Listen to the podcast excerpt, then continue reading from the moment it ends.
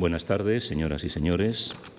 Muchas gracias por, seguir acompañándonos en este, en este ciclo sobre los etruscos que con la conferencia de hoy llega a su Ecuador. Hoy es la, tercera del ciclo. Eh, y hoy vamos a hablar de las mujeres etruscas. Un tema importante porque, como van a ver, eh, a diferencia de otras sociedades eh, donde la mujer eh, estuvo relegada. No, vamos a decir que las mujeres etruscas fueran las que, las que mandaban, ¿no? pero sí van a ver ustedes cómo dentro del mundo etrusco desempeñaron un papel, un papel realmente interesante e importante. Y para hablarnos de este, de este tema, pues tenemos a la profesora Carmen Sánchez, que es catedrática de Arte Antiguo en el Departamento de Historia y Teoría del Arte de la Universidad Autónoma de Madrid, del que fue directora en alguna ocasión y fue también directora del Instituto de Ciencias de la Antigüedad también de la Universidad Autónoma de Madrid. Ella trabaja sobre todo sobre, cerámica, cerámica ática, iconografía griega, de época clásica y en general sobre, sobre el arte griego y la transmisión de, de las imágenes a otras sociedades incluyendo sobre todo al mundo, al mundo ibérico, ¿no?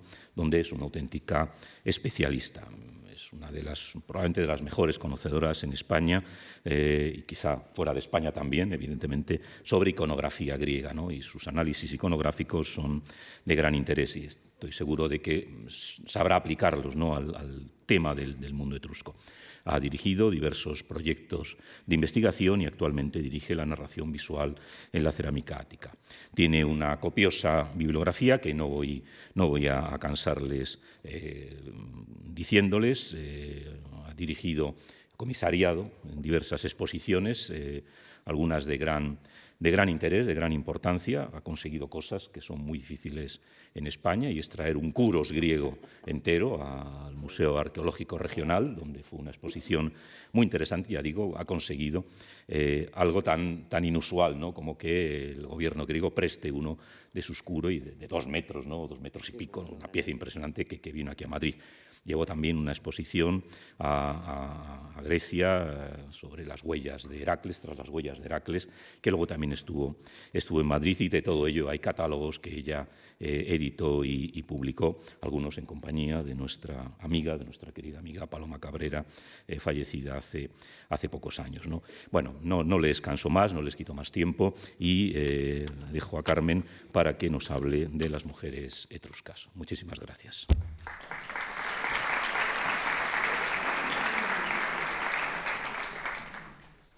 Bueno, muchas gracias, Adolfo, en primer lugar, y también por la mención cariñosa a nuestra querida Paloma Cabrera, que fue eh, conservadora del Museo Arqueológico Nacional. Eh, hoy vamos a, bueno, voy a presentarles porque en esta, en esta charla, esta tarde, nos van a guiar lo más posible las imágenes. Eh, voy a presentarles, por lo tanto, digo imágenes que son, verán, de las más poderosas sobre lo masculino, femenino, sobre el sexo y el matrimonio y la maternidad que nos ha proporcionado el mundo antiguo, que son las imágenes etruscas. Y son precisamente estas imágenes las que difieren de una forma más radical de las que hicieron sus vecinos griegos y romanos. Eh, en las conferencias que me han precedido se ha señalado, y lo vuelvo a señalar, que el conocimiento que tenemos del mundo etrusco es mm, parcial, que su literatura en gran medida no se nos ha conservado y que eh, las informaciones que tenemos son de fuentes mm, de historiadores o de, bueno, de escritores griegos y, latinos que son bastante sesgadas e inexactas eh, muchas veces, ¿no? porque para los griegos los etruscos eran bárbaros, eran no griegos, y el lenguaje que hablaban, un lenguaje no indoeuropeo, pues los distinguía claramente del resto, del resto de los habitantes del Mediterráneo. Entonces, esta tarde nos guiaremos aquí por los objetos, por los objetos etruscos. Los etruscos, ya se ha visto en las dos charlas anteriores, nos dejaron una cultura material inmensa, sobre todo procedentes de, las tumbas. Antes de empezar, quiero hacer o hacerles alguna precisión. Eh, es un error, claro, hablar, ya lo hizo el profesor Domingo Monedero en su anterior eh, intervención, hablar del mundo etrusco en general o de la mujer etrusca en general, porque eh, evidentemente hay muchas mujeres etruscas, hay varias clases sociales y lo que nos han legado las imágenes fundamentalmente se refieren a la clase aristocrática, ¿no? a la clase dominante. Por lo tanto, tenemos mucha menos idea de lo que pasaba con las mujeres que no eran aristocráticas. Por eso lo dejo en una advertencia. La segunda advertencia es que obviamente las mujeres no son inmutables en el tiempo y en el espacio, cambian. Y cambian a lo largo de la historia etrusca que dura mm, entre siete y ocho siglos. Imagínense ustedes, el cambio se produce, es enorme. ¿no? Entonces, en el poco eh, tiempo del que dispongo, he optado por colocar textos, bueno, eh, la, localización geográfica y la localización cronológica de las imágenes, porque no es lo mismo una, imagen del norte de Truria que del sur, en fin, en estas, en esta, en estas ciudades, estados en las que se compone el mundo etrusco. Y por último, no menos importante esto, y es que cuando analizamos imágenes eh, hay que darse cuenta de que esto es una construcción intelectual, que las imágenes no son mm, instantáneas y no son fotografías que les, ha tomado, les han tomado a las, etruscas en este caso. Este es un error eh, de interpretación demasiado frecuente, tomar las imágenes de una forma acrítica. Si, si hiciéramos esto, encontraríamos, por ejemplo, que las griegas nunca amamantaron a sus hijos o que las etruscas jamás hicieron eh, lana o lino en sus telares, porque no hay imágenes de esto. Entonces, vamos a, comenzar. Mm, aquí tienen la imagen de la arcia. Es el sarcófago, un sarcófago de terracota de una mujer que tiene la inscripción la inscripción en, la base. a ver cómo funciona. Sí, aquí la ven ustedes. Bueno.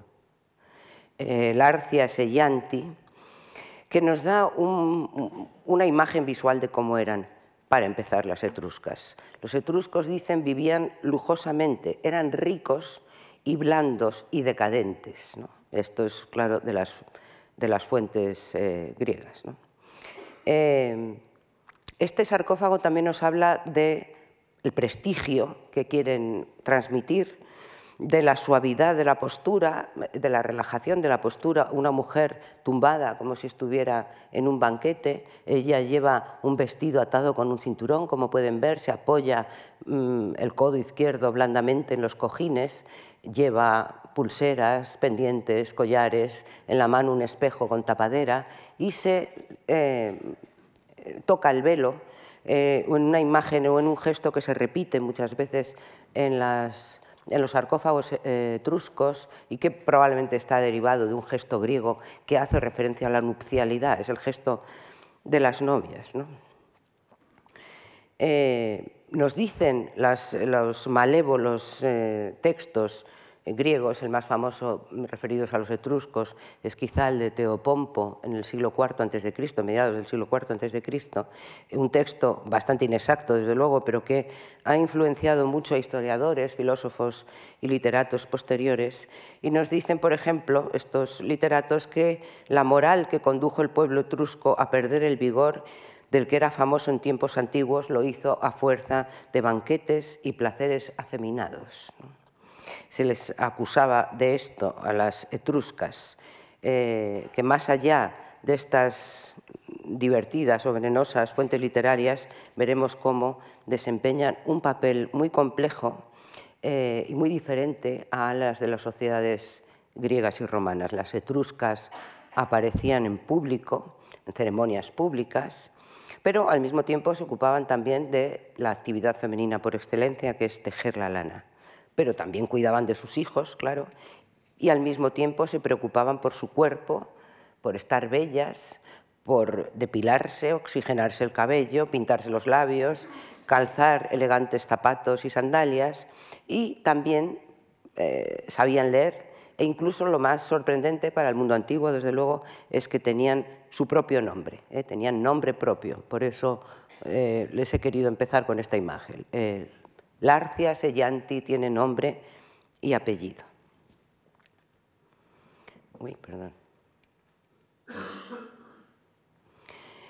Mm, hay una frase que se recoge de Aristóteles, esta que tienen ustedes en la, imagen, que los etruscos se tumbaban en el banquete junto a sus esposas e incluso se tapaban con el mismo manto.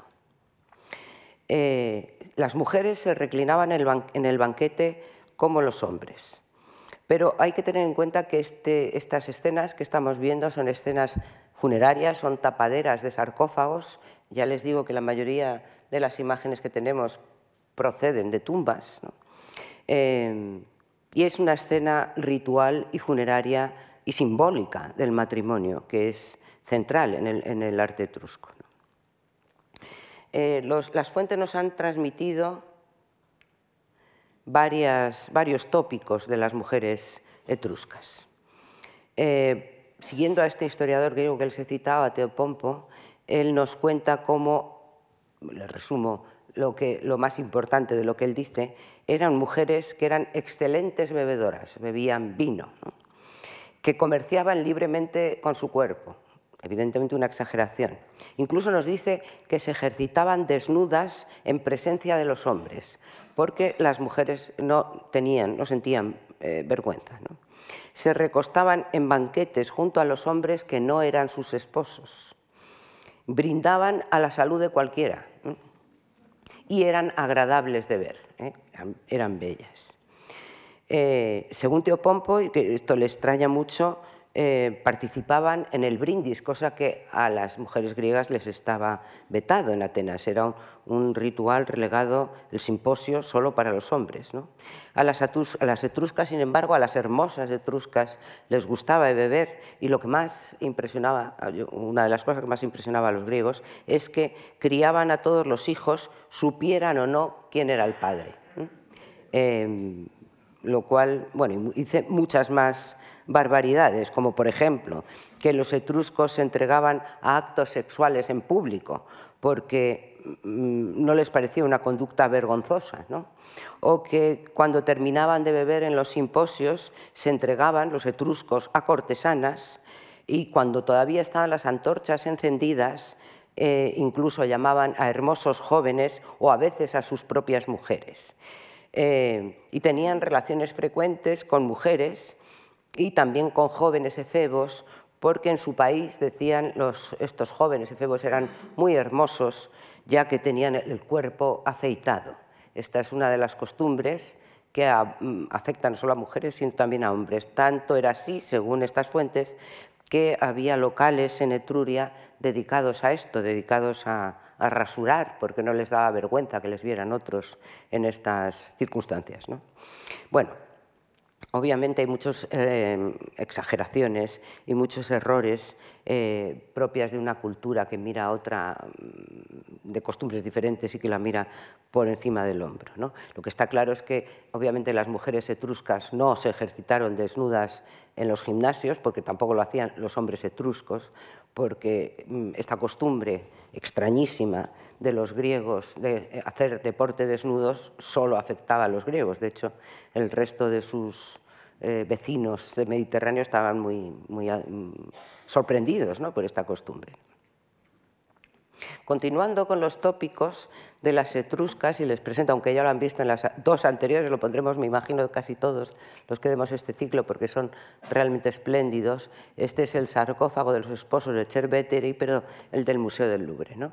Bueno, pues como les digo, continuando con los tópicos de las etruscas, eh, uno, el más conocido quizá, el más célebre es el que da lugar a la teoría de Bachofen del matriarcado. Sus argumentos sobre esta teoría tan influyente del matriarcado están mm, influenciados en gran parte. Eh, era un, era un, historiador suizo dedicado al derecho y publicó su obra más célebre en 1861, eh, su teoría sobre las sociedades matrifocales, el Mutterrecht, que de Bachofen, ¿no? o el derecho materno. Eh, en su teoría del matriarcado, se la resumo rápidamente, decía que antes de una fase patriarcal que esto afecta a todos los pueblos y a todas las culturas, eh, existió una ginecocracia antigua, una especie de matriarcado, un sistema político que habría surgido de la rebelión de las mujeres contra los hombres y cuyo rastro encuentra él, por ejemplo, en las mujeres etruscas, como veremos. Mm, según este autor, esta fase de la historia humana eh, es una fase pacífica y democrática. Eh, más tarde, algunos prehistoriadores incluso han querido ver esta fase concretamente, por ejemplo, en el Neolítico. Eh, y esta ginecocracia, este matriarcado de Bachofen, fue superada después por la imposición de valores masculinos y con ellos, claro, de la familia patriarcal. Eh, y esto permite el nacimiento del Estado, que era la última y suprema creación del, del, espíritu humano. Es decir, que la historia del desarrollo de las sociedades antiguas pues, se ajustaba a las ideas evolucionistas propias de finales del siglo XIX o de principios del XX. Se consideraba, por lo tanto, al matriarcado una forma arcaica y una forma arcaica de sociedades simples con eh, acceso limitado, digamos, a la tecnología y un desarrollo social muy simple. Eh, una forma social, esta, el matriarcado, que conduce de, forma inexorable e inevitable a la forma superior que es el patriarcado dominante. Bien, como les digo, la teoría fue muy influyente, muchísimo, no solamente en Engels, por ejemplo, sino en muchos historiadores y prehistoriadores. Está en la actualidad ampliamente superada porque no se concibe ahora eh, una teoría generalista incapaz de distinguir las diferentes circunstancias sociales, económicas o políticas que causan unas grandes diferencias en, la concepción o en la condición que ha tenido la mujer en la antigüedad.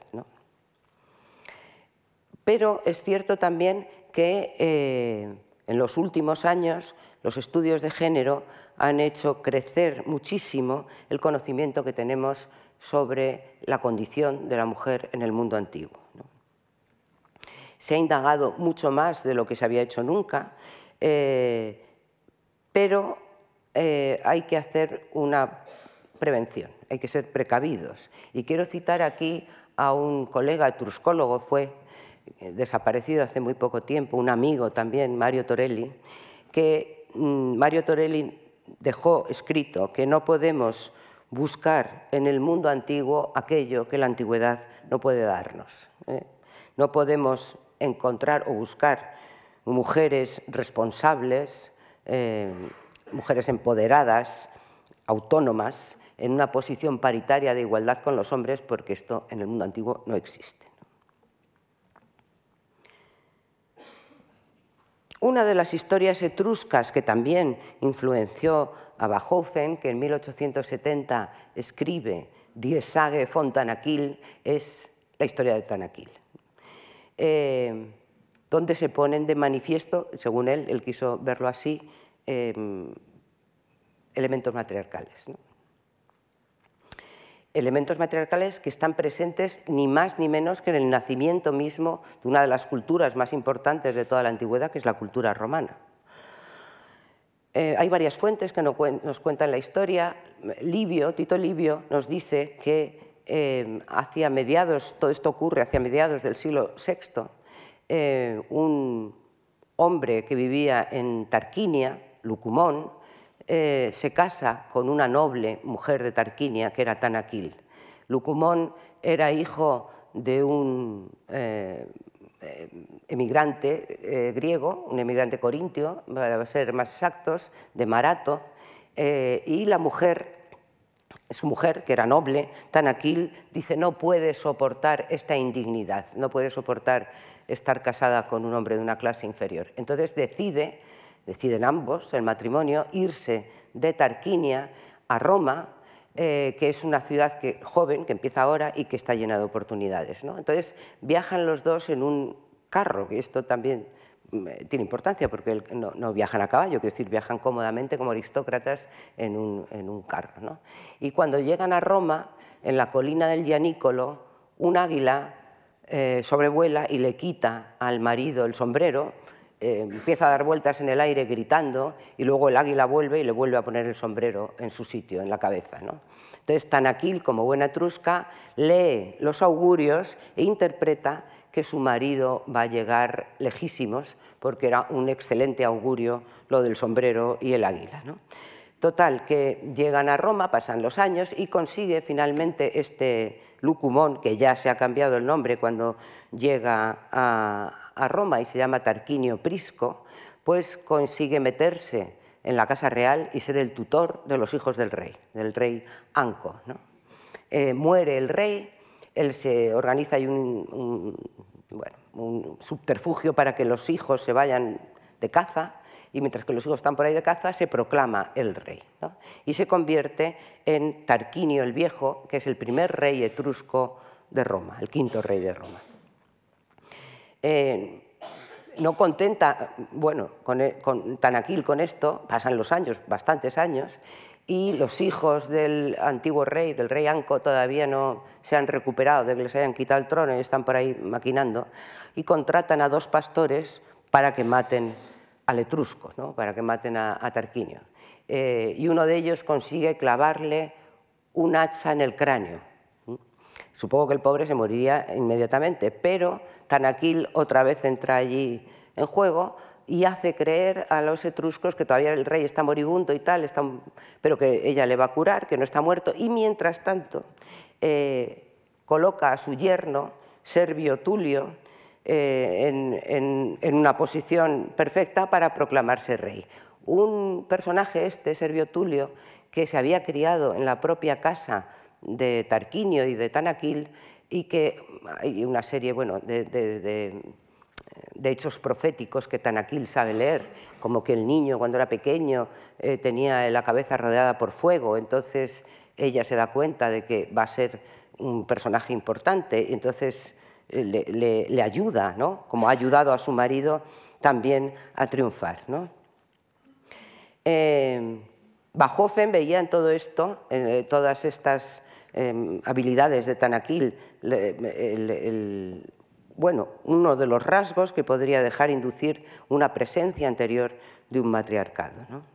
Eh, pero vemos aquí, por ejemplo, una de las características de las mujeres etruscas o de los etruscos en general, que es eh, ser profesionales del arte adivinatorio, como se ha citado aquí otras veces.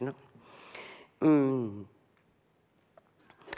También es interesante de esta historia que eh, llegan ideas em, con Demarato, a mediados del siglo VII, llegan ideas procedentes de Corinto. Hay quien ha dicho que quizá Demarato se trajo consigo algunos eh, trabajadores o algunos artistas corintios.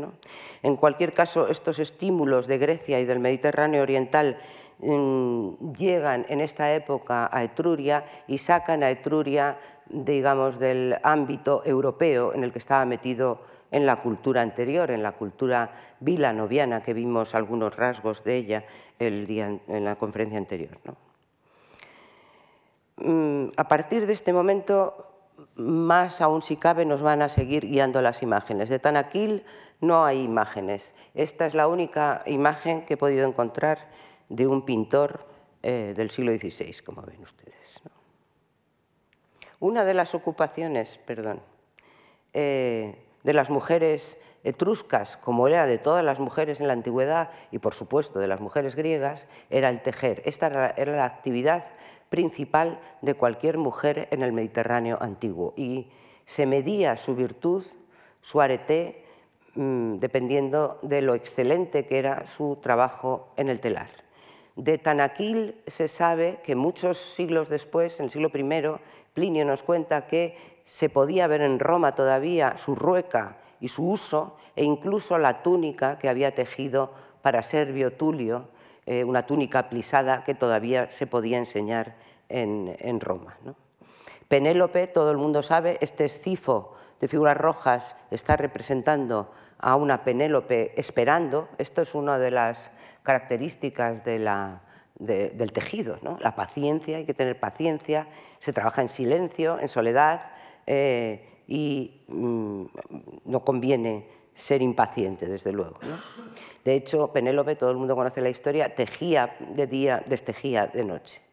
Hay otras heroínas, como Helena, que hacen lo mismo, tejer. Helena de Troya, después de la que lía en Troya, pues cuando acaba la guerra de Troya y todo esto, se vuelve a Esparta con su marido y la última imagen de Helena es tejiendo en su palacio al lado de su marido Menelao.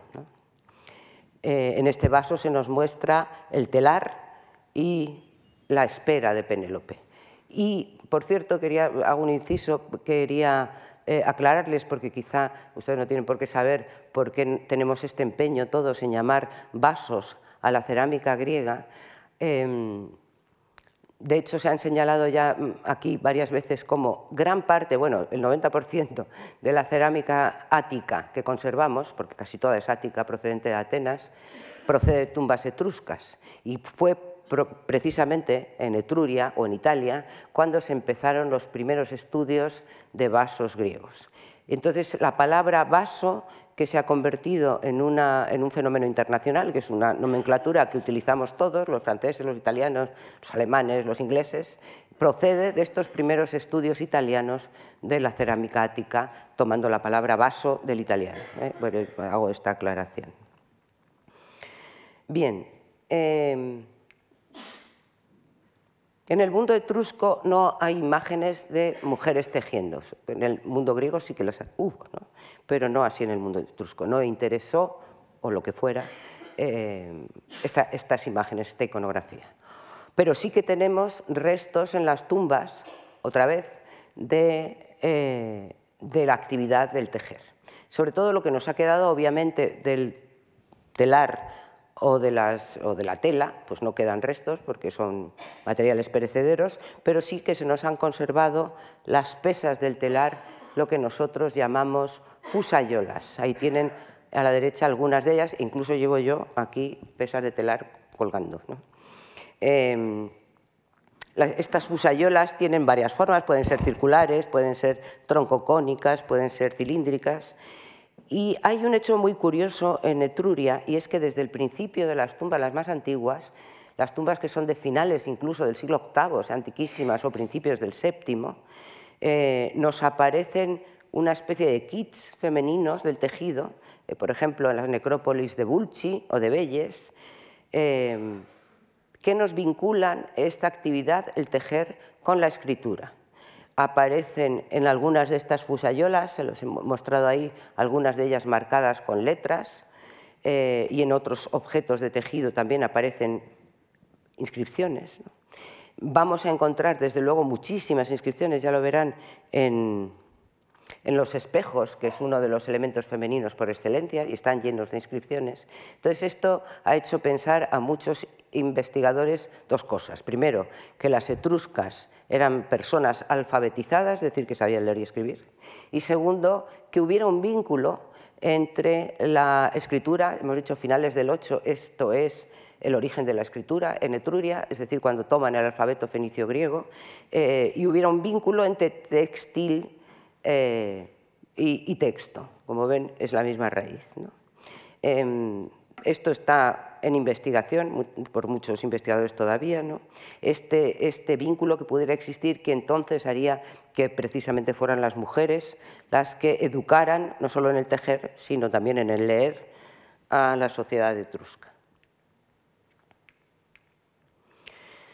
El banquete.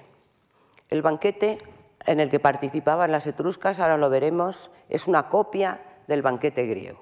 Y aquí les he puesto alguna imagen de cómo es el banquete griego.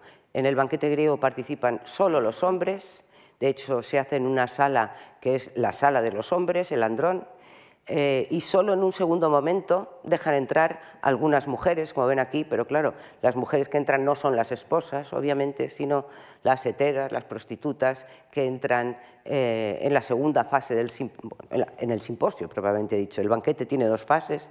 La primera es en la que se come, el banquete propiamente dicho, y en la segunda fase se retira la comida, se apartan las mesas, estas mesitas que tenían tres patas, se ponen debajo de las camas y entonces solo se bebe, se canta, se juega y entran las heteras. Las normas del banquete eran bastante estrictas. Eh, como ven, los hombres llevan el manto alrededor de la cintura y de las piernas y de los pies, porque hay que pensar que eh, la cama pertenece al que está ahí tumbado, pero luego invita a alguien a subir a la cama, es decir, le, toca próximo a los pies, de ahí que se cubrieran los pies, pero el torso está desnudo. Entonces se apoyan en el codo izquierdo y dejan libre normalmente el codo derecho para beber, ¿eh? como ven aquí. Ellos están todos apoyados en los cojines con su brazo izquierdo y con la mano derecha pues eh, beben o el, niño, el país, que es el que aparece aquí desnudo, les sirve la comida y las mujeres no están, las esposas no están. Cuando las esposas griegas acuden alguna vez en las imágenes a un simposio, quedan sentadas a los pies de la cama, no comparten la cline con el marido. Esta es una escena mítica en la cual aparece Perséfone y Hades, pero Perséfone queda sentada a los pies de la cama de su marido. Eh, en algunas ciudades, concretamente en Tarquinia, eh, desde el siglo VII o el siglo VI, que empiezan los flujos comerciales con, Grecia, eh, el puerto de Tarquinia, que es Gravisca, tiene una naturaleza de emporio, de lugar de comercio, eh, atrae comerciantes de muchos sitios, es, coincide más o menos también con la, época de la historia de Marato, ¿no? cuando llega el corintio este, que va a ser el padre del primer rey etrusco de Roma. Em, pues junto con el comercio les llegan ideas y les llegan imágenes. Y los etruscos de Tarquinia toman a veces estas imágenes griegas del banquete para representarse de esta manera en sus tumbas. Pero hay diferencias. Eh, esto es un banquete a la griega, con sus camas, el hombre está en la cabecera de las camas, está vestido, como hemos visto, con el torso desnudo y el manto alrededor de las caderas y de las piernas, pero las que le acompañan aquí en el banquete son mujeres.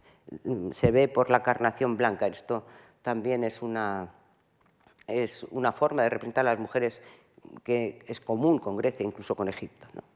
En, este otro ejemplo, en estos otros ejemplos vemos en la, en la izquierda eh, un banquete en la tumba de las leonas, también de hombres y mujeres, mientras que a la derecha ven ustedes la preparación del banquete. La gran cratera, el banquete griego y etrusco, presumiblemente no se bebe el vino puro, se bebe mezclado en unos grandes recipientes, las crateras se mezcla el vino con agua, que es lo que se consume. Y casi estas tumbas tarquinias de finales del VI o del siglo V repiten eh, los mismos esquemas. En la pared del fondo un banquete, y en los lados unas escenas de danzas rituales, un comos. Y en la parte inferior, cosa que coinciden en ambos casos, aquí lo ven, el mar. El mar con ondas y aquí el mar también está representado. Esta imagen nos la puso el profesor Domínguez Monedero. El muerto está aquí enterrado, ¿no? pero el muerto está enterrado en el mar. El mar era un lugar de tránsito es uno de los sitios por donde se entra al Hades, a la muerte. Pero no es cualquier mar el que aquí aparece representado, sino que es un mar en calma, eh, en tranquilidad. Los delfines solo saltan cuando el mar está en galene, los delfines no saltan en la tempestad. Así que este es el mar en calma encima del cual se organiza el banquete. Em, en otra, eh, otras imágenes se vuelve a repetir el mismo esquema. El mar, en este caso, acompañado con una escena que parece casi costumbrista, con una barquita en la cual aparecen varios personajes, entre ellas un niño, que están cazando aves y peces, también saltan los delfines en este mar eh, tranquilo. Eh, y en la parte superior aparece el banquete, pero el banquete del matrimonio, ¿eh? el banquete del matrimonio fundador de la tumba.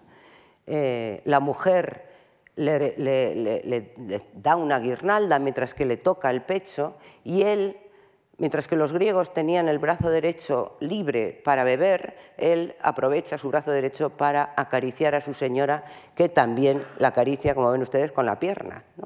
Eh, mientras que en la izquierda sujeta un vaso de libación, en este caso no tiene asas, es una fiale. Mm, en otra tumba,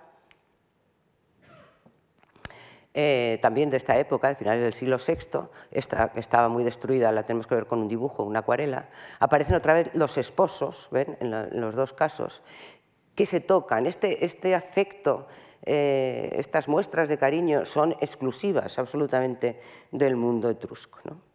Em, y es curioso, en esta imagen lo han señalado algunos autores, cómo la pareja central otra vez la toca, en este caso ella le ofrece una guirnalda, tiene una guirnalda en una mano, un huevo en la otra, y la pareja parece repetirse porque va vestida igual, lleva el sombrerito este alargado que es el tutulus, esta otra pareja que hay aquí a la izquierda. Pero encima de la mujer, que parece ser la misma mujer, se sienta un hombre desnudo la consumación del matrimonio, bueno, este es el origen del matrimonio, otros quieren ver aquí, lo cual no es incompatible tampoco, a Afrodita y Adonis, que es una pareja recurrente en el, en el mundo etrusco. Y más adelante en el tiempo, en el siglo IV, volvemos a encontrar lo mismo. Pero mientras que las mujeres antes que acabamos de ver están tumbadas como si fueran hombres en las camas, pues aquí ya están sentadas. En el siglo IV quizá probablemente por influencia griega, las mujeres se sientan a los pies de la clínica, como hemos visto que ocurría en el mundo griego. Pero siguen estos gestos de cariño eh, característicos del, mundo etrusco. En este caso, la mujer le ofrece un huevo. El huevo es una señal, un símbolo de, renacimiento, ¿no? de inmortalidad. Eso es común a todas las culturas del Mediterráneo. Y aprovecha y le toca al marido el hombro. Así que en este otro famoso sarcófago, eh, en este caso el de Villa Giulia, que es similar al que hemos visto antes, los esposos que están banqueteando juntos llevarían objetos en la mano, eh, objetos que no se han conservado, porque probablemente eran metálicos y estaban añadidos, que podemos reconstruir, como acabamos de ver, pues probablemente él llevaría, tiene la mano así extendida, un vaso de beber, una fiale, muy probablemente, y ella le ofrecería una corona, un huevo o algo así. Las mujeres también, las mujeres etruscas, eh, hacían unas cosas muy diferentes a las griegas, como es asistir a ceremonias públicas. En esta otra tumba, otra vez de Tarquinia, tenemos la, misma iconografía, o sea, un banquete, ya sé que este se ve mal, pero ven aquí ustedes un banquete, un banquete masculino, en este caso todos son hombres, pero en la parte superior aparecen una serie de personajes que están realizando eh, juegos fúnebres, competiciones atléticas, concretamente boxeo, eh, lucha libre, eh, mm, salto con pértiga, mm, lanzamiento de disco, eh, carrera de carros, etcétera, son los juegos que tienen lugar en honor al difunto.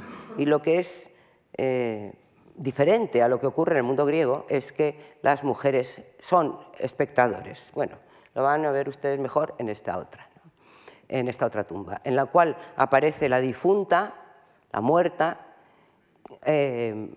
bajo un parasol y en el, eh, estado ideal de estar sentada con los pies apoyados en un escabel, mirando para animarse, porque la pobre se ha muerto, ¿no? y entonces se anima aquí con los juegos fúnebres, probablemente sus juegos fúnebres.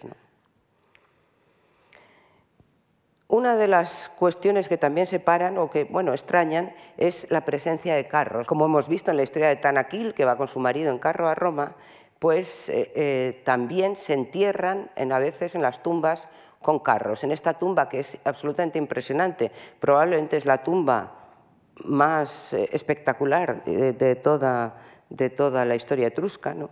la tumba Regolini Galassi, que también la puso el profesor Domínguez Monedero, aparecen hasta tres carros. Pero en la parte que es la principal de la tumba, del enterramiento femenino, fíjense ustedes que estos principios del siglo VII, ¿no? Em, aquí lo tienen en, bueno, en, un dibujo muy, ay, perdón, eh, muy esquemático, aparece un carro, probablemente un carro utilizado para la ekforá, es decir, el traslado de la muerta a su tumba, al lado de una cline, de una cama, como las que hemos visto desde el simposio, y al lado de la cama aparecen unas figurillas que en realidad ahora las verán, son plañideras, eh, hasta 40 figuritas de plañideras se enterraron en esta tumba, hechas con cerámica etrusca, y la, difunta está enterrada detrás de esta pared en la cual se deja una especie de ventana abierta mm, eh, como comunicación eh, con el mundo de los vivos o interactuación ritual de, los, de su familia con la, con la, difunta, que es desde luego el personaje principal de la tumba, porque hay un, eh, otro enterramiento. Esta mujer está inhumada, enterrada entera, la ven ustedes aquí. ¿no? La, reconstrucción de su tumba a la derecha, en la cual aparece llena de joyas y de vasos, eh, y de, vasos de, banquete, con su, nombre inscrito. ¿eh? Em, y ella con un pectoral de oro tremendo, una gran fíbula de forma redonda que quizá tenga su significado, como veremos ahora después, y la reconstrucción del carro aquí, impresionante. El otro ocupante de la tumba, que está en un lateral, es un hombre incinerado que lleva un carro, pero más pequeño. Em, lo que quiero decir es que desde el principio estas tumbas aparecen los hombres y las mujeres tratados igual, si no más eh, riqueza en las tumbas de las mujeres. No hay mm, una discriminación, digamos, de género con esto, sino todo lo contrario. Las tumbas femeninas a veces son mucho más espectaculares, ya les digo que esta es quizá de las más espectaculares que se ha encontrado enteras en el mundo etrusco. En muchas otras tumbas encontramos, bueno, esto es parte del, del ajuar de la tumba Regolini Galassi. Aquí tienen estas figuritas de búquero, 40 plañideras, las plañideras formaban parte eh, fundamental de cualquier enterramiento antiguo, un ritual, este, el plañir, el, cantar al, muerto, que, se ha conservado en las, eh, civilizaciones mediterráneas hasta hace relativamente poco. Eh, todavía se pueden comprar discos, por ejemplo, de, los, las mirologias, se llaman los cantos, que hacen los griegos a sus difuntos, que no es una cosa estándar, esto que lo tengan ustedes en cuenta, es decir, las buenas plañideras cantan a cada difunto lo suyo, según su vida, según sus actividades. No vale repetir un, canto eh, general, ¿no? cada uno tiene que componerse con su propia historia. Y aquí tienen parte de las joyas de la tumba Regolini Galassi, el, este esta gran fíbula que, llevaba probablemente sobre el vientre, o este collar con ámbar. El ámbar es eh, de uso exclusivo femenino, después veremos algún ejemplo más. Aquí tienen algunos mm, objetos más que aparecen en las tumbas, un abanico de bronce, un cinturón de bronce, no solamente objetos de oro, sino más modestos como el bronce. Lo que no hemos encontrado, obviamente, en las tumbas, porque no se conservan, son los textiles y los zapatos de, de las etruscas, para lo cual tenemos que recurrir para reconstruirlo a las imágenes de las tumbas. Aquí tienen un detalle de una mujer etrusca del siglo VI que va vestida con el sombrerito este, el tutulus, eh, y las botas puntiagudas que eran características de las etruscas de esta época. Aquí tenemos otro tipo de vestido que eran una especie de capa con capucha, el pelo mm, recogido en trenzas y para ajustar la capa y el vestido se utilizaban estas fíbulas tremendas de oro, típicas etruscas, esto sí que es una manufactura propiamente etrusca, eh, para ajustarlas, como ven ustedes en el modelo este, a los, a los hombros. Algunos restos también se nos han conservado en las tumbas de esta forma del peinado, no solamente estos pequeños objetos de bronce, sino también los objetos con los que se sujetaban las trenzas de oro muchas veces, porque el pelo, ya lo veremos ahora cuando veamos los, eh, los ungüentos que utilizaban, eh, muchas veces era mm, demasiado grasiento, entonces para salvar los vestidos convenía recogerlo. Incluso a veces se teñían el pelo, lo sabemos, es una época muy concreta y en una ciudad muy concreta, en Tarquinia, entre el 530 y el 520, pero parece que en este momento cambia la moda, las mujeres se cortan el pelo, ya no tienen esos pelos tan largos como en las épocas anteriores, lo vemos en la tumba que hemos visto antes, y se tiñen, bueno, se tiñen, se oxigenan el pelo de tal manera que se vuelven rubias, ¿eh? aquí lo ven ustedes. Pero este, esta moda también afecta a los hombres, aquí tienen el hombre rubio o el detalle del sarcófago del Louvre, en el cual aparece el etrusco con el pelo oxigenado, mientras que conserva la barba y el bigote negros. Es una moda que ya les digo que les dura unos años, pocos años. Eh, pero otra vestimenta que también es realmente curiosa es eh, esta que ven ustedes aquí, que es una túnica que se coloca mm, eh, al bies, digamos, en el cuerpo, que deja el hombro derecho descubierto y tapa el hombro izquierdo, que es el precedente de la túnica romana. Eh, este, este vestimento, esta vestimenta, la tébena, denota el, atuendo de las mujeres etruscas y también la razón por la cual a veces los romanos decían que las mujeres etruscas vestían como hombres, porque va a ser la toga romana es eh, un distintivo característico del ciudadano romano que, como saben, es, es varón. Eh, entonces los romanos llegaron a pensar, quizá de forma acertada, que las etruscas vestían eh, con ropa de hombre, como una observación, ya les digo, basadas en una, en una lectura anacrónica de las imágenes.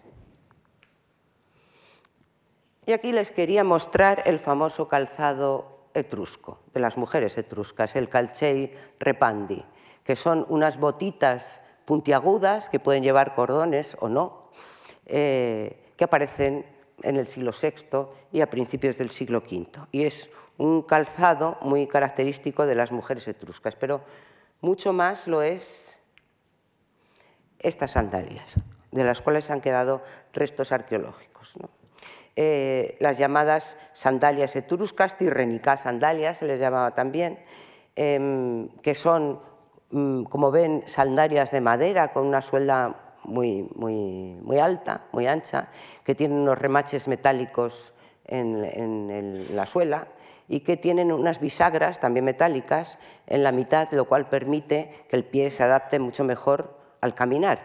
Pero también con estas, eh, estos remaches metálicos, pues em, eh, habría que imaginar que a las etruscas se las oía venir, porque claquetearían cuando el suelo estuviera em, enlosado.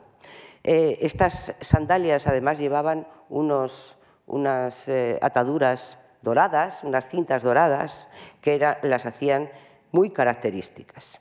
Tanto es así que se pusieron de moda en Atenas. Eran una moda, mm, digamos, de lujo y exclusivas, de tal manera que las mujeres griegas más ricas y más sofisticadas, no solo en Atenas, sino en Grecia en general, pues eh, las adquirían como objetos de lujo. Eh, ya fueran fabricadas en Etruria o fabricadas en, la Grecia propia. Entonces, se han encontrado mm, este tipo de sandalias etruscas en varias ciudades griegas, en Olimpia, eh, en Corfú, en Argos, en Eretria, en Samos, eh, las cuales, por lo menos los objetos encontrados, se pueden fechar, ya les digo, entre el siglo, finales del siglo VI y durante el siglo V. Incluso hay autores que señalan que quizá las sandalias que llevaba la famosa Atenea del Partenón, la Atenea Parcenos, que hizo Fidias, la estatua criso-elefantina de oro y marfil de 12 metros de altura, pues llevaba las tirrenicas sandalias, llevaba estas sandalias etruscas que, como ven en la imagen de la derecha, eran altísimas, tanto que a Fidias, que, era una cosa que parece ser que le gustaba llenarlo todo de imágenes, como ven por todas partes, en la base, pues esta, las sandalias de la, de la Parcenos también llevaban una, escena narrativa, en este caso una lucha de centauros y griegos.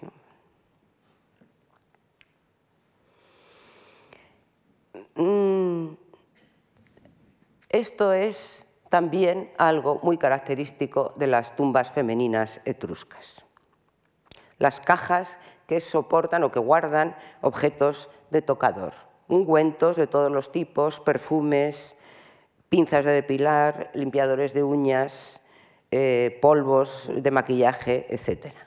Las hay de muchos tipos, pueden ser cerámicas simplemente, o de hueso, o de marfil, o como estas em, magníficas cistas, como esta que ven aquí, enormes, de bronce, eh, labradas, que también son eh, para guardar este tipo de objetos. los etruscos utilizaban, ya lo hemos visto, mm, decoloración para el cabello de hombres y mujeres, utilizaban también tintes oscuros vegetales, eh, sombras de ojos coloreadas. Mm, entre estas sombras de ojos se utilizaba mucho la flor del azafrán, es decir, tendrían un color amarillento, amarillo. Em, se hacían máscaras de belleza a base de miel y de barro de Chiusi, que era famoso el barro de Chiusi porque eran unos polvos blancos que servían que eran muy finos, entonces servían para cosmético facial, y por supuesto el depilado. Nos decía Ovidio, nunca tengas tu pierna con el pelo erizado y punzante, ¿eh? conviene depilarse. Y ya hemos visto cómo los textos griegos afirmaban que también los hombres eh, se depilaban. De hecho, esto es una navaja de afeitar eh, masculina, pinzas de depilar, como ven, y todo tipo de objetos para el cuidado del cuerpo. Entre ellos, en las tumbas femeninas, y esto es curioso en el mundo etrusco, se llegan a utilizar las estrígiles. Aquí lo ven ustedes, tienen una estrígile procedente de una tumba femenina. Em, había estrígiles, eh, se han encontrado estrígiles en tumbas etruscas de todos los materiales, estrígiles eh, de marfil, de oro, de ébano, de plomo, de vidrio, de terracota e incluso de electro, que es esta aleación curiosa entre plata y oro. Y las estrígiles, que era una cosa que los griegos utilizaban solo ellos, los hombres, y los atletas, como ven en estas dos eh, magníficas esculturas de bronce halladas hace no mucho tiempo, eh, que son dos imágenes de Apoxiomeno, que algunos investigadores han pensado que es el original del Lisipo, que están copiando el original del Lisipo, eh, los, como decía, los atletas lo que hacen es limpiarse el barro, el sudor eh, y el aceite que se habían echado antes de competir, se les formaba, claro, una pasta que se tenían que limpiar eh, con una estrígile antes de lavarse con una esponja. Y este uso masculino de la estrígile en Etruria se convierte en femenino, porque las mujeres tienen que limpiarse el cuerpo de ungüentos, los ungüentos, los perfumes en la antigüedad eran a base de aceite todos. Entonces, eh, era un, eh, hay que sospechar que era un cuerpo, un cuerpo un poco maltratado, porque a base de depilarse, a base, a base de cremas con brea o con pez, ¿no? pues, eh, y usar piedra pómez, que hacían también, pues debían dejar la piel bastante mm, necesitada de aceites. Entonces después se untaban con aceites y no podías ponerte el vestido encima porque tendrías que estar lavando el vestido todo el rato. Entonces tenían que usar las estrígiles, las masculinas estrígiles griegas que usaban las mujeres como un objeto de tocador más entre en las tumbas etruscas. Los etruscos incluso cuidaban sus dientes con primor, como ven en estas primeras prótesis dentales de oro, que dan una cierta grima, la verdad. ¿no? Y por supuesto usaban, esto es otro instrumento, vamos, otro elemento típico de las tumbas etruscas, los timaterios, los quemaperfumes, tumbas femeninas. ¿eh? No puede faltar en una tumba femenina un quemaperfumes, probablemente lo que se utilizaba era incienso, casi siempre. El olor, hay que imaginar cómo sería el olor. Esta de las reconstrucciones de los olores también es una cosa que ha ocupado bastante, en parte está empezando a ocupar a los investigadores, cómo se olía en la antigüedad. Pues quizá las tumbas femeninas etruscas olían a incienso, mientras que los hombres griegos, los atletas, olían aceite de oliva, que era lo que se echaban antes de hacer ejercicio. Pero si hay un objeto femenino eh, característico del mundo etrusco, sin duda alguna, es el espejo. los espejos son objetos que aparecen en todas las tumbas con una enorme producción entre los siglos IV y III Cristo, hay muchísimos, eh, y es un objeto de uso femenino. Eh, eran regalos nupciales, se regalaban el día de la boda y acompañaban a las difuntas en el más allá. Hemos visto el sarcófago de Larcia Sellanti al principio con su espejo en la mano y esto es una imagen que se repite muchas veces. El espejo tenía una cara aquí donde se reflejaba el rostro, hombre, hay que imaginárselo más pulido y más nuevo, ¿no?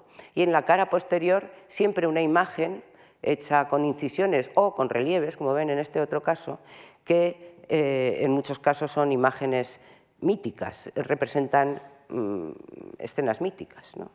Eh, en este caso concreto es un rapto, es una escena de rapto, el hombre está raptando a una mujer, que es una escena nupcial, ¿eh? Porque el rapto tiene que ver con la boda, pero es un rapto mítico y el rapto mítico más mm, popular es el rapto de Peleo a Tetis. ¿eh?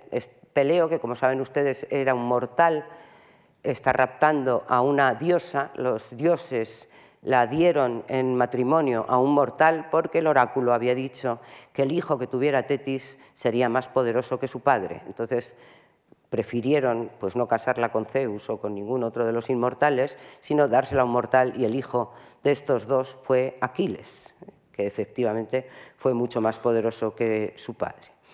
Eh, los espejos son, desde luego, un símbolo de alto rango social, pero tienen también otros significados. Por ejemplo, Séneca nos decía que el espejo es una, una herramienta que sirve para perfeccionarse uno mismo, pero no solo sirven para eso los espejos, sino que pues, tenían un valor a veces en el ritual o incluso mágico. ¿no? Eh, Pausanias, por ejemplo, nos cuenta la historia de un santuario de Demeter, donde hay una fuente y eh, en, este santuario que es oracular, que hay un oráculo, mm, se utiliza no solamente para las consultas que hagan la gente del oráculo, sino también con eh, fines curativos. Entonces se colocaba una cinta, o perdón, una, una cuerda en el espejo, en el mango del espejo, se hacía caer esto sobre el agua sin hundirlo, solamente que el agua tocara el círculo del espejo y entonces se rogaba a la diosa, se hacían, se quemaban perfumes, se hacía una serie de rituales y después el interesado se miraba en el espejo y ahí sabría si viviría o no viviría, si su enfermedad se curaría o no. En muchos de estos espejos encontramos eh, bueno, escenas míticas, inscripciones, pero también advertencias. Por ejemplo, en este de la izquierda, esto representa el juicio de París. Aquí está París sentado en el centro con su espejo, al que está mirando y, eh, una de las diosas que, que participan en el concurso, Uni, que es la era de los etruscos, pues la hace como carantoñas, ¿no? detrás está Atenea y él está con el espejo viendo probablemente lo que va a ocurrir. Eh, más claro es la imagen de este otro espejo, en el cual está esta ninfa que hemos visto, bueno, Tetis, que se está acicalando para su boda, lleva el espejo en la mano y se está arreglando el pelo, y detrás se acerca su futuro esposo, Peleo, lo pone, ¿eh? todo está lleno de inscripciones, Pele, Cetis, ¿no?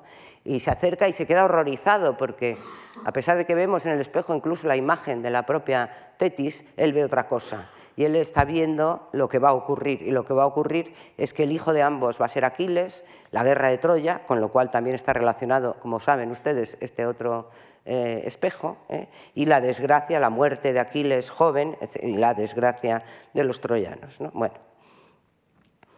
Em, hay una investigadora que me ha gustado mucho la idea que ha tenido, eh, que dice mm, que estos espejos tenían la función, la misma función que en, nuestra cultura tienen las fotografías que hace el fotógrafo eh, de la boda y que la dejamos, por ejemplo, encima de la chimenea.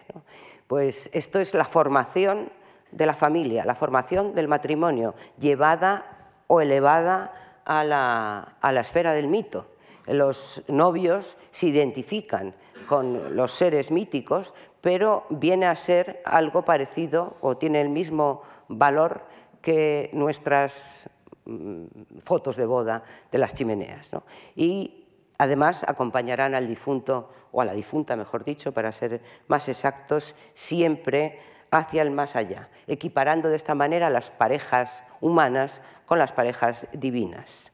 Un tema muy popular en estos objetos es, desde luego, las imágenes del baño. ¿eh? El baño purificador, es el baño nupcial, es el baño femenino. ¿eh? Yo no sé si ellos se bañaban, pero desde luego no lo representaban, solo se representa el baño de las mujeres.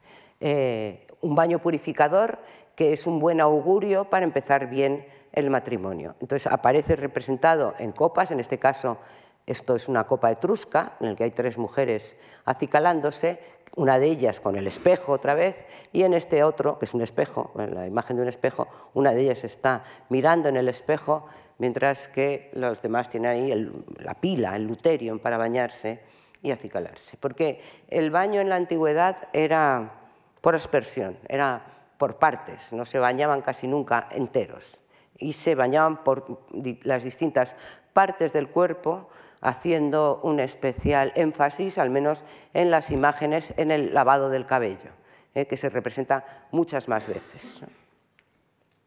Aquí lo tienen en otro, en otro, espejo. Esta es la postura habitual del baño femenino.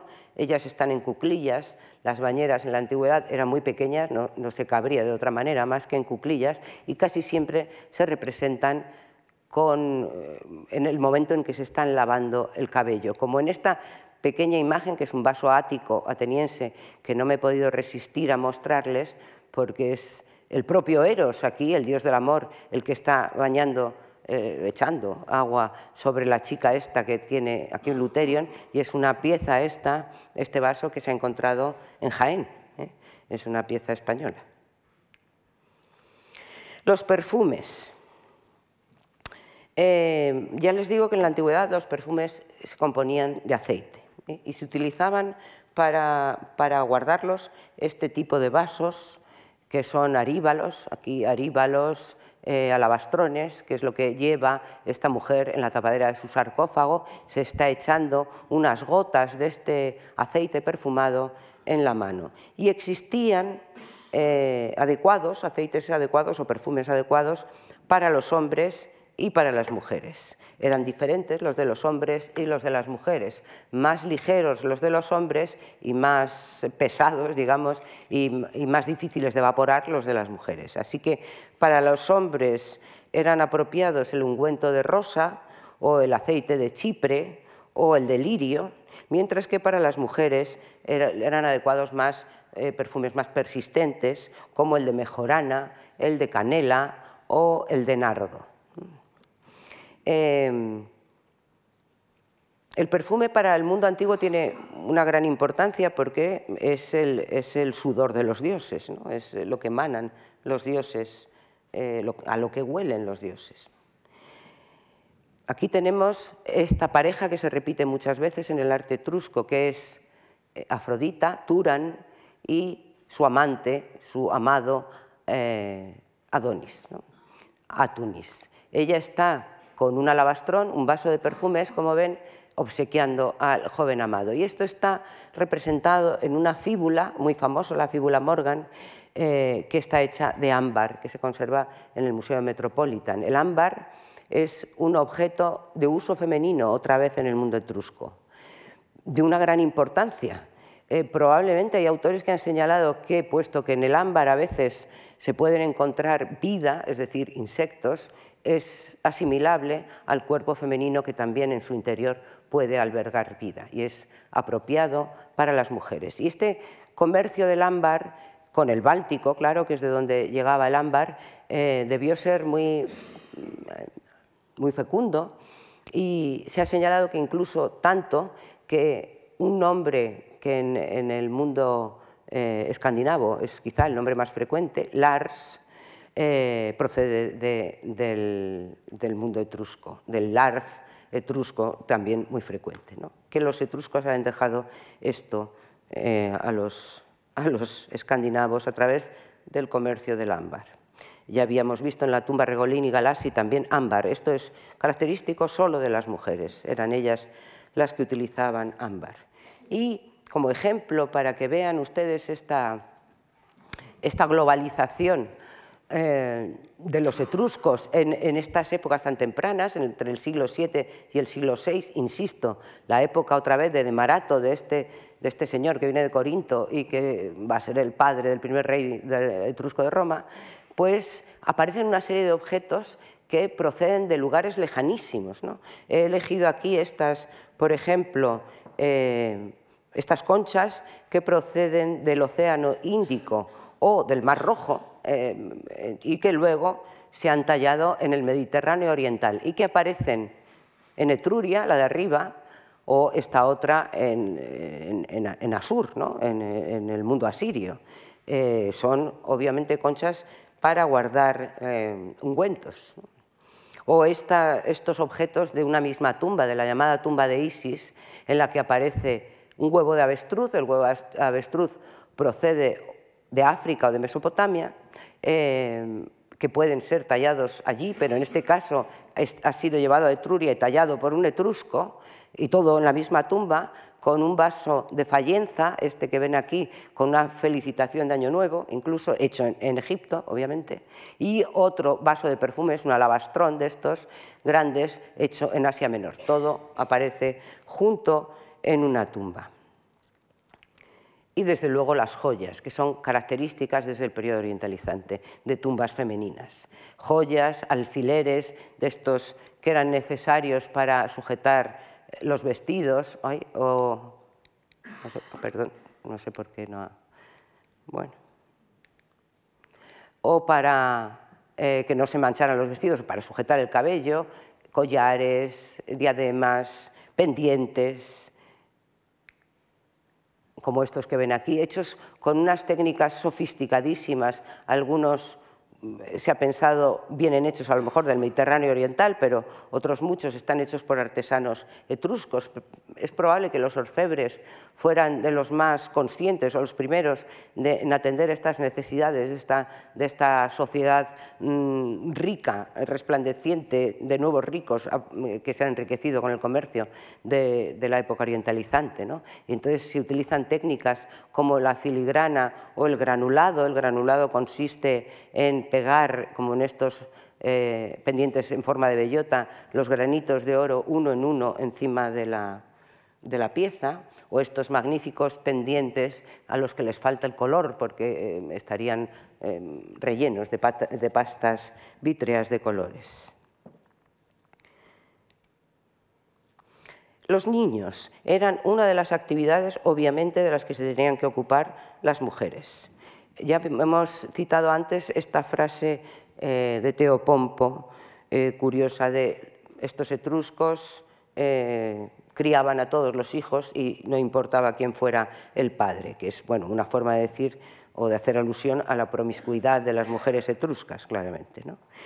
Lo que ocurre es que les extrañaba muchísimo a, los griegos y también a los romanos el hecho de que los etruscos criaran a todos los niños, porque en el mundo griego y también en el mundo romano era el padre de familia el que decidía si se quedaba con los niños o los exponía, ¿eh? la expositio de los romanos. Si el niño quedaba expuesto, es decir, abandonado en la calle, eh, cosa que ocurría frecuentemente más con las niñas, obviamente, que con los niños, o bien lo criaban. Y resulta que en el mundo etrusco, pues no, crían a todos los niños y no los exponen. ¿eh? El infanticidio era algo común, algunos autores hablan de que era un método anticonceptivo en la antigüedad, también lo utilizan los fenicios en el sacrificio molk, que era sacrificar al primogénito de las familias, es el sacrificio de Isaac, por ejemplo. Eh, pero parece ser que los etruscos no tenían esta costumbre que extrañaba tanto a sus vecinos. Eh, lo que ocurre es que de los niños sabemos muy poco porque no, eh, no hay textos, sabemos muy poco no de los niños etruscos, sino de los niños en general en la antigüedad, porque no han interesado mucho ni en las imágenes ni en los textos. Eh, aquí les he encontrado dos niños el de la derecha ya lo han visto ustedes antes, es uno de los que están de pie en la barca de la tumba de la caza y de la pesca. Es un niño así como muy vivaz, con los pelos revueltos. ¿no? Y a la izquierda tenemos un niño nombrado, con su nombre arriba, aquí lo ponen, el pequeño Arnz, eh, que tiene un pájaro en la parte superior que algunos investigadores han pensado que era el esclavo de Belsaties, que es el dueño de esta tumba, eh, ocupado en faenas de, de adivinanza del vuelo de las aves, eh, o un pequeño esclavo, todo esto lo dicen mm, probablemente por lo feo que es, pero mm, en realidad en las investigaciones más recientes piensan que probablemente se, esté representando al hijo del dueño de la tumba, al hijo de Belsaties, que, que era feo el pobre, pero bueno, lo representaron igual. Hay una cosa curiosa, mm, y es que los griegos prácticamente casi muy poco, poquísimas veces representan escenas de mujeres, de madres e hijos. ¿eh? Les he puesto una de las pocas escenas que hay. Y desde luego lo que no representan nunca jamás es una madre amamantando a su hijo. Las escenas de curótrofos se llaman, de mujeres amamantando a los hijos, son inexistentes absolutamente en el mundo griego. Y sin embargo, ahora verán que son frecuentes en el mundo itálico, en el mundo etrusco. Eh, en Grecia eh, hay dos fuertes tabúes que impiden estas imágenes. Es el tabú del desnudo femenino, eh, mostrar el pecho en una mujer es absolutamente tabú en el mundo griego, los genitales o el pecho mm, no se muestran, y luego está otro fuerte tabú, que es el tabú de la leche humana. La leche es incompatible con el vino en el pensamiento griego, el vino sería masculino, mientras que la leche sería femenino. Eh, y este tabú, eh, la, leche se utilizaba mm, como medicina, eh, se utilizaba en las farmacopeas griegas, romanas, también, también egipcias pero con la idea griega esta de, la contaminación de las mujeres, de que las mujeres contaminan, la leche no se utilizaba como medicina más que para mujeres. Y hay algunos textos que dicen que la leche materna se puede utilizar como medicina solo en el caso de aquellas mujeres que han dado a luz un hijo varón. ¿eh? En Roma parece que se utiliza más indistintamente entre hombres y mujeres. Quizá es el influjo etrusco entre medias el que tampoco tenían los romanos esta, esta idea tan fuerte de la contaminación femenina como los griegos. El caso es que nuestra idea de, eh, que asociamos a la Virgen María, por ejemplo, eh, con los aspectos maternales y protectores de una madre dando de mamar a un niño, en el mundo griego significaba todo lo contrario, significa peligro inminente, eh, socorro, ¿verdad? Porque hay algo tremendamente vulnerable y peligroso. Sin embargo, en el mundo etrusco sí que se representan a mujeres con hijos. Aquí tenemos la más antigua de las que se nos han conservado, que es esta de Leto, que lleva al niño Apolo en brazos en el templo de Belles. O esta otra Curótrofos, o sea, mujer que amamanta o que sujeta a un niño eh, que en realidad es curioso porque se coge el modelo griego de una mujer vestida, tipo terracota, y se le añade, se le añade el niño. Eh, la mortandad infantil y de parturientas era enorme en la antigüedad y entonces se utilizaban una serie de amuletos, no solo para los niños, sino también para las mujeres. Eh, aparecen en algunas tumbas etruscas, pero les he querido poner esta que no es una tumba etrusca, que es la tumba de una princesa celta muy conocida, la tumba de Vix, en la cual eh, apareció este objeto, que es lo más famoso de la tumba de Vix, que es una cratera griega enorme, o sea, mide, me parece, 1,64 y pesa 200 kilos de bronce, es decir, es una tumba principesca, y la, ella aparece enterrada con un círculo sobre el vientre que en cierta manera recuerda un poco a la tumba Regolini Galassi también, y que parece que se asocian, o eso piensan ahora, con mujeres en relación al parto, muertas en relación al parto, quizá.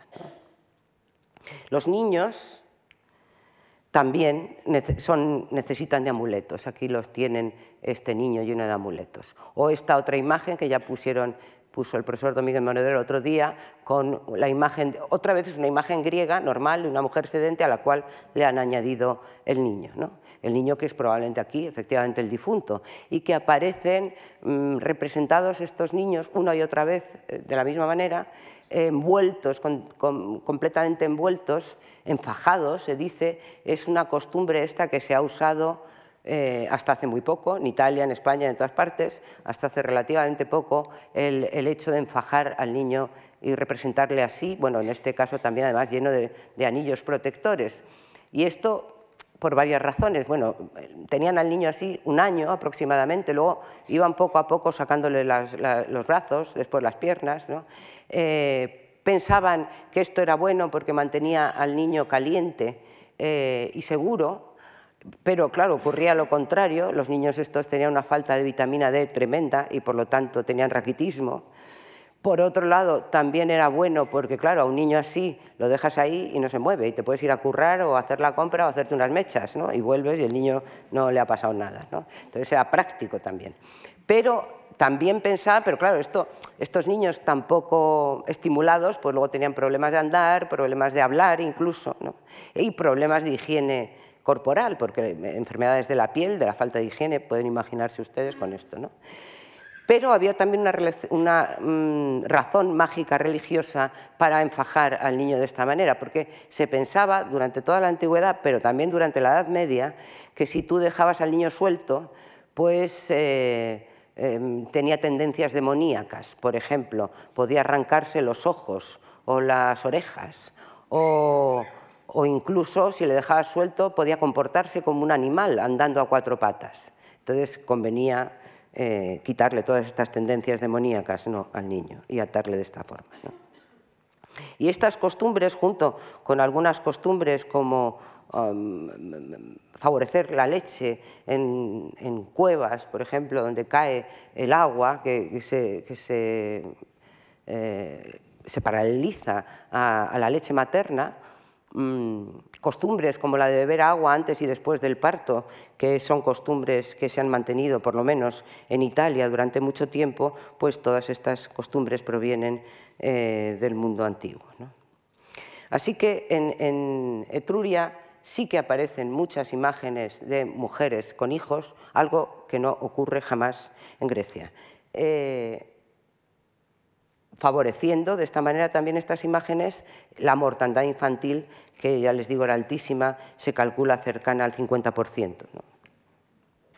Esto, de la falta del tabú de la leche, permite que haya unas imágenes en Etruria que no encontraremos nunca en Grecia. En este espejo, por ejemplo, aparece un mito que obviamente los griegos conocían y que conocían también a través de los textos y de las narraciones, pero que jamás han representado por, este tabú de la leche del que hemos hablado. ¿no? Y es cuando Hércules, aquí le tienen Heracles, Hercle en, Etruria, con su clava, ay, perdón, eh, está siendo amamantado por Hera, eh, Uni en, etrusco, eh, en un engaño eh, que ha producido Zeus. Zeus hace que Hera amamante a, Heracles pensando que así le coge cariño, le adoptará, etc. Y cuando Hera se da cuenta del engaño, del que, del que, está amamantando es este niño que ha tenido su marido con otra, en fin, le dan tal, pues se aparta el pecho y en la leche sale a borbotones y forma la Vía Láctea. Y este hecho, eh, este hecho es el que aquí Tinia, que es Zeus, muestra en esta tableta, cuenta lo que está lo que está ocurriendo. Las mujeres en Grecia, eh, esta es una imagen bastante adecuada para las mujeres griegas, ¿no? tendrían que tener la mirada baja, eh, ser discretas, que no se oyera hablar de ellas como que no existían, que no, las mujeres no deben estar en boca de los hombres, no se debe hablar de ellas porque solo se habla de las malas mujeres. Entonces, una mujer honrada no puede estar en boca de otros, con lo cual no se las nombra. Las mujeres no tienen nombre en Grecia. Cogen el nombre primero del padre y después del marido. Lo mismo ocurre en Roma. Sin embargo, en el mundo etrusco esta es una enorme diferencia. Aquí tenemos el sarcófago de Seyanti Janunia Telesnasa, de todo, tiene todos los nombres. Esta señora eh, es muy parecida a la que hemos visto a la Larcia anterior, con su cinturón, sus joyas por todas partes, y dentro del sarcófago que se encontró intacto se encontraron eh, un montón de ungüentarios, de objetos, una estrígile eh, y un enterramiento de una mujer, inhumación, es decir, el esqueleto de una mujer de unos 80 años, que no tiene mucho que ver, desde luego, con la imagen favorecida del sarcófago. ¿no? Pero lo que aquí nos llama la atención sobre todo es el nombre. Hay muchos nombres de etruscas conservadas, Belelia, Cesatai, Anzaya, eh, Larcia, Sellanti, mm, nombres propios y apellidos, pero las mujeres tienen su propio nombre y su apellido. Y es más, em, en las tumbas a veces los hombres se definen no solo por el patronímico, sino también por el matronímico. Hay una inscripción, les cito una cualquiera, que dice, me ha donado Larz Aponio, hijo de Beletia. ¿Eh? y nombra a la madre y no al padre. Decir, se utiliza el matronímico, ellas usan su nombre, algo que no ocurre ni en Roma ni en Grecia. Eh, esto es mm, realmente espectacular.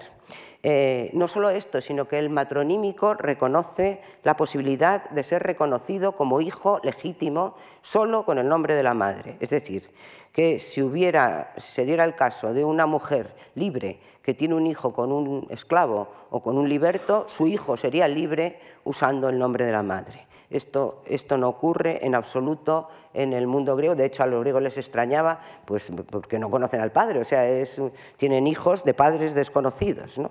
lo cual redundaba en estas historias de la promiscuidad de las mujeres etruscas.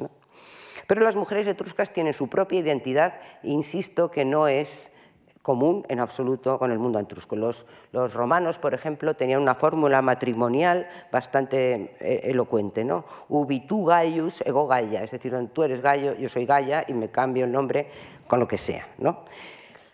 Esto, obviamente, es una de las cosas que llamaron la atención de Bachofen y de todos aquellos que defienden la teoría del matriarcado. Pero muchos investigadores, fíjense, sacan a, colación eh, el caso de España. ¿no? Las mujeres en España no pierden el apellido al casarse y no quiere decir que aquí haya un matriarcado, ni mucho menos. ¿no? Em, existía ningún tipo de matriarcado en, en, Etruria, eran los padres, el padre de familia, el que tenía la voz cantante, era el que gobernaba la casa, era el que transmitía el apellido a sus hijos, pero eh, las mujeres etruscas, desde luego, no eran tan invisibles, ni muchísimo menos, como lo habían sido las griegas o lo serán las romanas. Lo que llama la atención mucho, y con esto acabo, del mundo etrusco, es que es un mundo de parejas. Mientras que en Grecia el leitmotiv, digamos, del arte griego es un hombre, un varón eh, joven o adulto, un soldado, en Roma es el pater familias, pues en Grecia son las parejas, eh, perdón, en Etruria son las parejas. No quiere decirse que no hubiera parejas o representaciones de matrimonios ideales en Grecia. El matrimonio ideal en Grecia, la imagen del matrimonio ideal es Dioniso y Ariadna. ¿no? Eh, la historia, no sé si la recuerdan, eh, Ariadna es una mujer mortal que mm, abandona, bueno, es abandonada, mejor dicho, por su novio digamos. Teseo, que es un héroe, la deja ahí tirada en una isla, en Naxos, y la descubre allí Dioniso, se casa con ella y la hace inmortal. Nosotros tenemos mm, paralelos ¿no? con la historia de Dioniso y Ariadna. Em, es la inmortalidad también, ¿no? la forma de, convertirse en inmortal. El mundo etrusco está todo lleno a ver, de parejas. De parejas que además tienen una característica peculiar y es el afecto, el, mostrar el afecto. Parejas que se tocan, que se besan, que están tumbadas bajo la misma sábana. Esto es absolutamente excepcional en el mundo antiguo. absolutamente excepcional. Esto y el nombre de las mujeres yo creo que es lo más sorprendente del mundo etrusco. Em, parejas incluso em, curiosas, ¿no? donde las mujeres son más viejas que los hombres. En estos espejos vemos, por ejemplo, a Afrodita, eh, Turan, con su amado Adonis, que era mucho más joven que él, o este caso ya que es Semele y, Dioniso, ¿eh? Semla y Dioniso, que son, como saben, Semla o Semele es la madre de Dioniso. Em, algunos han dicho o han querido señalar que eh, la primera Roma, la Roma más antigua, parecería una, ciudad etrusca. ¿no? Mm, hay una historia, que es la última de verdad que les cuento, que es eh, la historia de Lucrecia, que es una romana, que contrasta muchísimo con la historia de Tanaquil.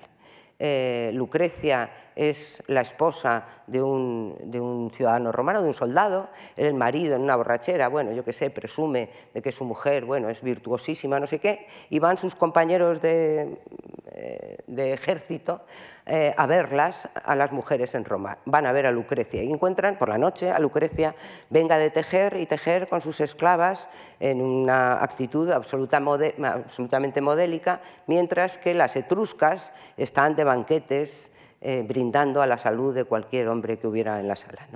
Entonces, uno de los eh, compañeros del marido eh, se queda prendado con la, con la virtud de Lucrecia, el Sextus Tarquinius este, y decide seducirla. Como ella no se deja, la viola.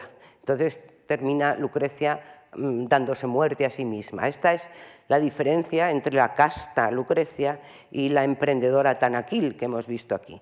Sin embargo, a los autores de todas las épocas les ha llamado mucho más la atención, a los pintores, a los escritores, desde Shakespeare hasta eh, Tiziano o hasta Rubens, mucho más la atención de la historia de Lucrecia que de la mm, pobre Tanaquil, de la que no han quedado ningún resto, ninguna imagen material.